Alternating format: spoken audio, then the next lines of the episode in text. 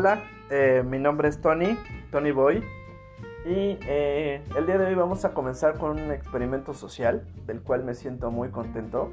Eh, les confieso también muy muy nervioso, pero sí es más la emoción, la emoción y la alegría de compartir con cada uno de ustedes este proyecto de iniciar un podcast.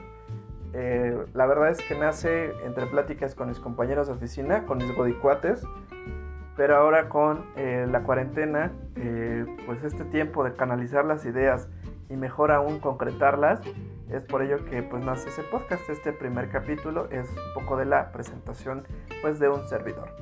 Bueno, también he, de confesarles que nace porque pues siempre me ha gustado hablar hasta por los codos. Eh, era el trauma de cuando era chiquito, por ejemplo en la primaria, cuando iban mis papás a las juntas, eran las clásicas quejas de que mis boletas aparecían eh, los comentarios como platica mucho en clase, distrae a sus compañeros. Para mí era pavor cuando llegaba, eh, llegábamos a casa y pues bueno, el regaño seguro por eso. En fin, ¿cómo nace Tony Boy? Eh, pues es una historia bien padre, así que pónganse cómodos. mi nombre es Antonio, así a secas, pero en mi anterior trabajo yo tenía un jefe que llega a la oficina y me decía, ¿qué onda Tony Boy? ¿Cómo estás?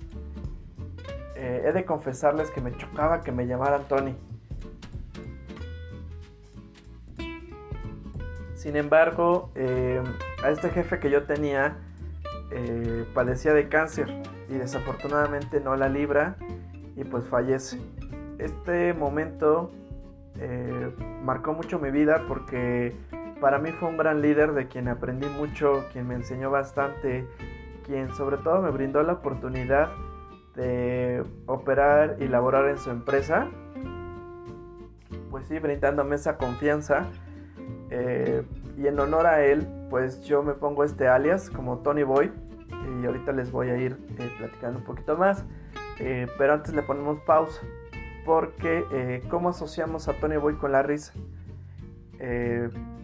Hace tiempo veía en YouTube un, un video de un niño eh, asiático que participa eh, como un tipo concurso, tipo La Voz México, pero en versión asiática. Este pequeño niño como de 3 años aparece con una bocina súper enorme que era como más grande que él y él empieza a bailar como robot. No, toda la audiencia estaba pues fascinada con él y, también se reían de, de cómo bailaba al final los jueces pues, le hacen las preguntas y todo ello. Pero una de esas preguntas eh, causó mucha eh, curiosidad en mí porque le preguntan, oye, ¿por qué bailas tú? Y él con esa eh, inocencia que, la caracteriza como niño, él solo responde, yo bailo porque mi mamá se ríe. Y mi mamá, mi mamá me dice que cuando la gente se ríe es feliz. Y yo solo tengo un sueño que es hacer feliz a las demás personas a partir de ahí eh, yo traje este concepto de la felicidad en mi vida y como dicen llegó para quedarse porque eh, pues tiempo después acompaño a mis papás a un temazcal y parte del eh, proceso del tratamiento del temazcal era un masaje. Cuando entro con la terapeuta comienza a darme el masaje y todo ello y me dolía, me dolía el, masaje que, me estaba dando pero muy curioso que este dolor que yo sentía más allá de representarlo con sufrimiento, o que mis caras eran así eh, de sufrimiento, que estuviera hasta llorando, no. Al contrario, estaba eh, muerto de risa y, al final de la sesión ella me dijo, tú tienes un propósito en esta vida que es eh, compartir precisamente la risa con las demás personas y es por ello que decido desde hace tres años compartir la cuestión de la comedia, por ejemplo, que es eh, hacer reír a las demás personas para entretener, sabiendo que hay un, trasfondo, una catarsis de por medio y por eso la gente ríe, porque conecta uno con, las personas. Tiempo después eh, tomo capacitación como eh, médico de la risa, es decir, hago risoterapia en hospitales, casas de hogar para adultos y niños y, bien, bien, padre porque aquí en la risoterapia pues es precisamente ello, llevar a la risa, al contrario que, que el stand-up es llevar la risa para sanar a las personas y para hacerles olvidar el dolor que están sufriendo en, estos lugares que son muy vulnerables.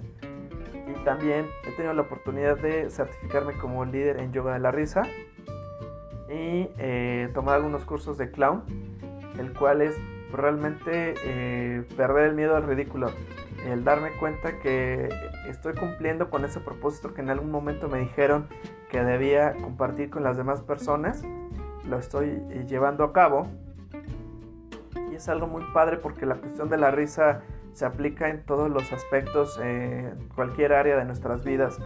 Por ejemplo, en la cuestión inclusive laboral, ¿no?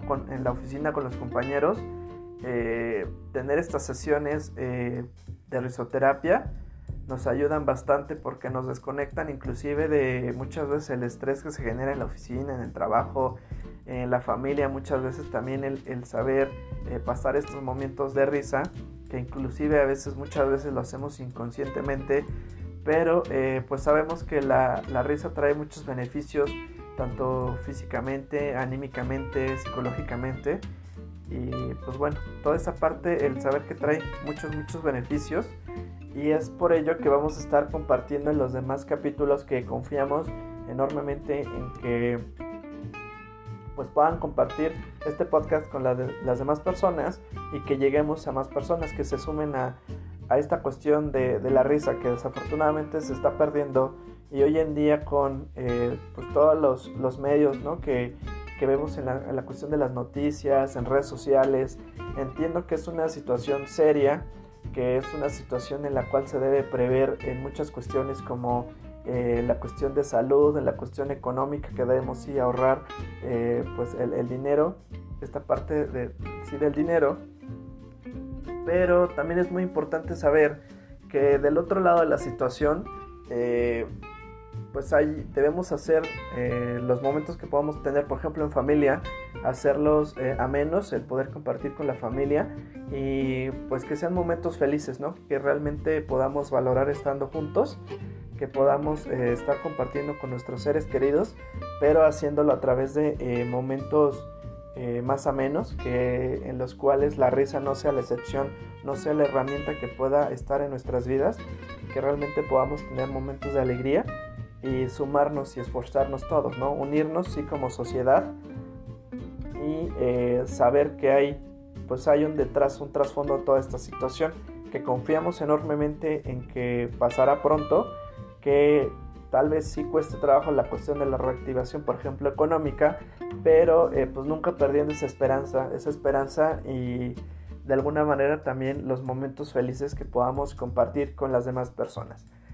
Entonces, eh, pues agradezco, agradezco el tiempo que pues hayan tomado para escuchar este podcast. Los haremos eh, primeramente breves. La idea es ir generando contenido que podamos compartir con las demás personas, que muchas personas pues vayan eh, conociendo el canal y que se sumen pues más personas. Entonces, cada semana vamos a estar subiendo ahí un episodio para que pues se den el tiempo. Son podcasts cortitos se den el tiempo de, compartir eh, el tiempo, no sé, que estén en la cena y que digan, ah, vamos a ponerle play a Tony Boy, ¿no? Entonces, eh, pues muchas gracias, agradezco ahí el tiempo que se han dado para poder escucharme y esperemos eh, escucharnos y vernos, sobre todo vernos y abrazarnos bien fuerte, pues bien pronto. un abrazo enorme a todos.